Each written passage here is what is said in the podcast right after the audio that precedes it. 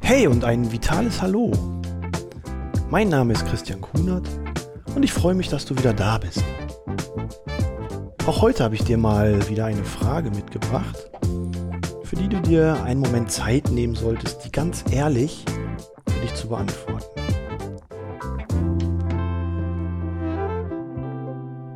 Das ist eine spannende Frage und die Frage lautet, wie oft ertappst du dich eigentlich dabei, dass du wählen musst zwischen der Anziehungskraft der Couch oder den Anstrengungen von Bewegung, Training, Sport, Spazierengehen oder ähnliches.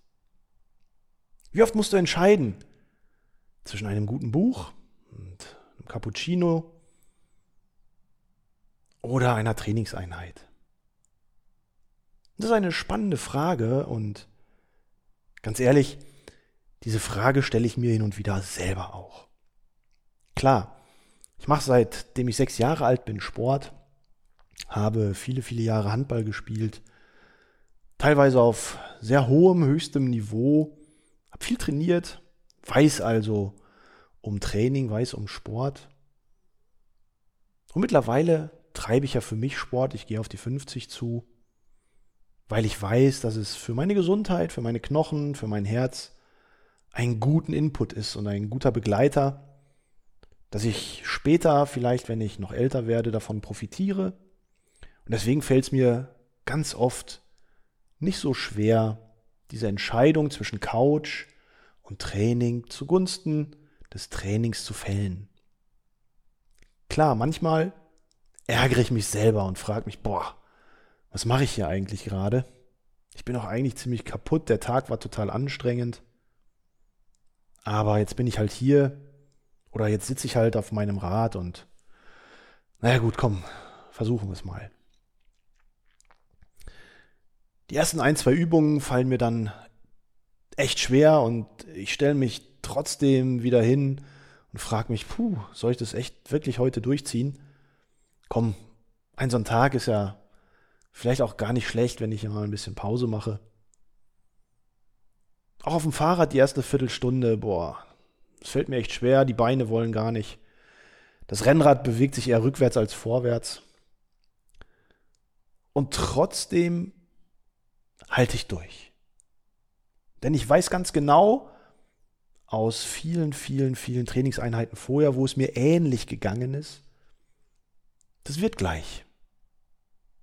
Und tatsächlich, mit der nächsten Übung, mit dem nächsten Kilometer, wird es besser.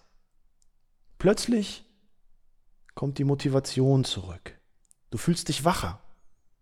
Du bist irgendwie jetzt angekommen in deiner Trainingseinheit, bist dabei. Und ähm, spätestens unter der Dusche, wenn du dein Training beendet hast, dann haust du dir selbst auf die Schulter und sagst, boah, Gut, dass ich es gemacht habe. Geil. Dass ich es heute auch wieder geschafft habe, durchzuhalten. Und ich weiß ja auch, dass ich gleich, wenn ich angezogen bin, dann bin ich wacher, dann bin ich frischer, dann bin ich irgendwie noch ein bisschen mehr voller Elan und der Rest des Tages, egal ob das dann am Abend ist oder ob es schon erst nachmittags ist, kann kommen und ich kann noch ein bisschen was unternehmen hab noch ein bisschen was vom Tag, kann noch was erleben. Und wenn ich jetzt auf die Couch gegangen wäre, wahrscheinlich hätte ich dann irgendwann das Buch an die Seite gelegt, hätte den Fernseher angemacht, wäre dann irgendwann ins Bett gegangen und morgen früh irgendwie unzufrieden aufgestanden. Denn ich weiß, was es bedeutet, diese Zeit zu investieren, vielleicht auch diese Anstrengung zu investieren in meine Gesundheit. Und ja, es ist eine Investition. Ich investiere Zeit in mich. Ich investiere vielleicht auch Geld in mich, indem ich Beiträge im Fitnessstudio bezahle oder indem ich mir Sportschuhe kaufe. Und diese Investition muss man erstmal bereit sein zu tätigen. Und dann sind wir ganz oft bei diesen Ablenkungen, die wir im Alltag haben. Der Hund ist krank, die Oma hat Geburtstag. Ach, eigentlich müsste ich in den Garten. Der Haushalt, Einkaufen, Kochen oder eben dann doch die Couch. Ausreden, Ablenkungen, anderen Zeitvertreib gibt es viel. Bewusst Zeit in sich zu investieren und sich die Frage zu beantworten, boah, was machst du eigentlich für dich? Ich glaube, das ist ein interessanter Punkt. Denn die meisten Menschen tun zu wenig für sich. Dabei gibt es so viele Möglichkeiten, auch mit kleinen Dingen etwas für sich zu tun. Gesunde Ernährung zum Beispiel. Bewegung, Sport zum Beispiel. Ausreichend Regeneration. Natürlich ist da auch die Couch wieder im Fokus, aber nicht ausschließlich. Und dann kommt wieder der Sportwissenschaftler in mir durch. Dann weiß ich natürlich auch ganz genau um die positiven Wirkungen von Training, von Sport. Dann weiß ich, wie es geht und was man tun muss, damit man davon wirklich profitiert. Welche Belastungen muss ich fahren? Welche Inhalte muss ich trainieren? Und wie profitiert mein Körper davon? Welche Effekte erziele ich mit kleinem Aufwand fürs Herz-Kreislauf-System zum Beispiel? Wenn ich zwischen 150 und 300 Kilokalorien in drei bis fünf Trainingseinheiten in der Woche verbrenne, dann reduziere ich damit mein Herzinfarktrisiko um 25 Prozent. Und das ist etwas, was ich durch 20 bis 30 Minuten Joggen oder vier bis sechs Kilometer Walken, schnelleres Spazierengehen an drei bis fünf Tagen in der Woche doch eigentlich schaffen sollte. Und dann sind wir wieder bei dem Faktor, ach, eigentlich habe ich da keine Zeit für.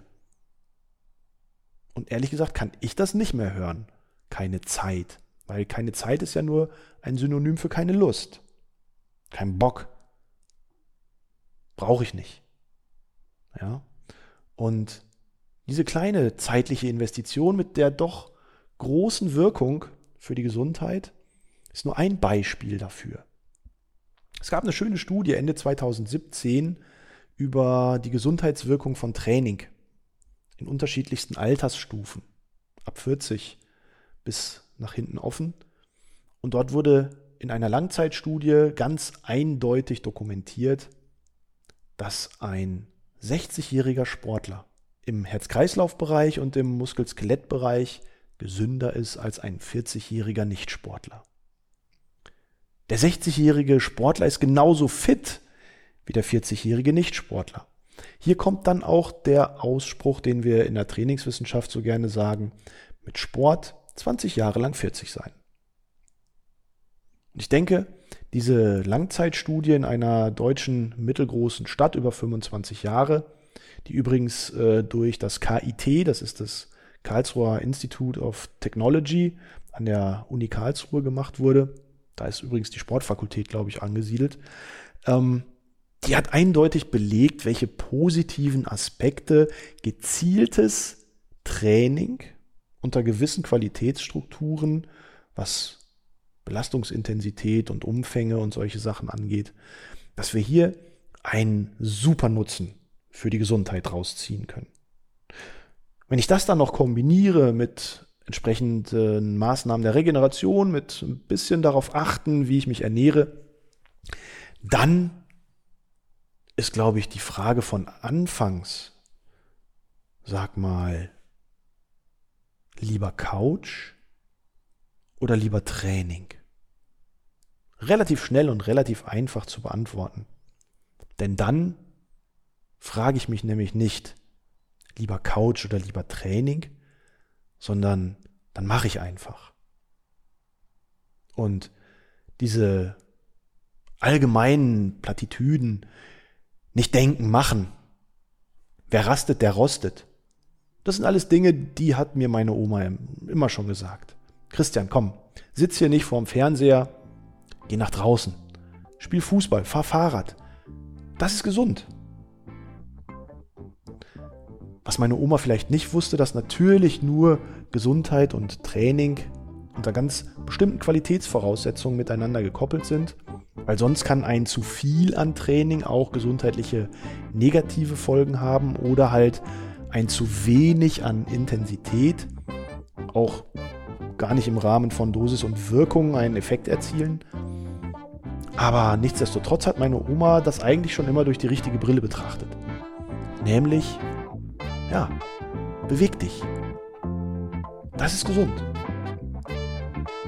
Und an dieser Stelle verabschiede ich mich für heute, denn auch ich muss jetzt wieder los, Menschen bewegen und sie in Bewegung bringen. Bis zum nächsten Mal, dein Christian Kuhn.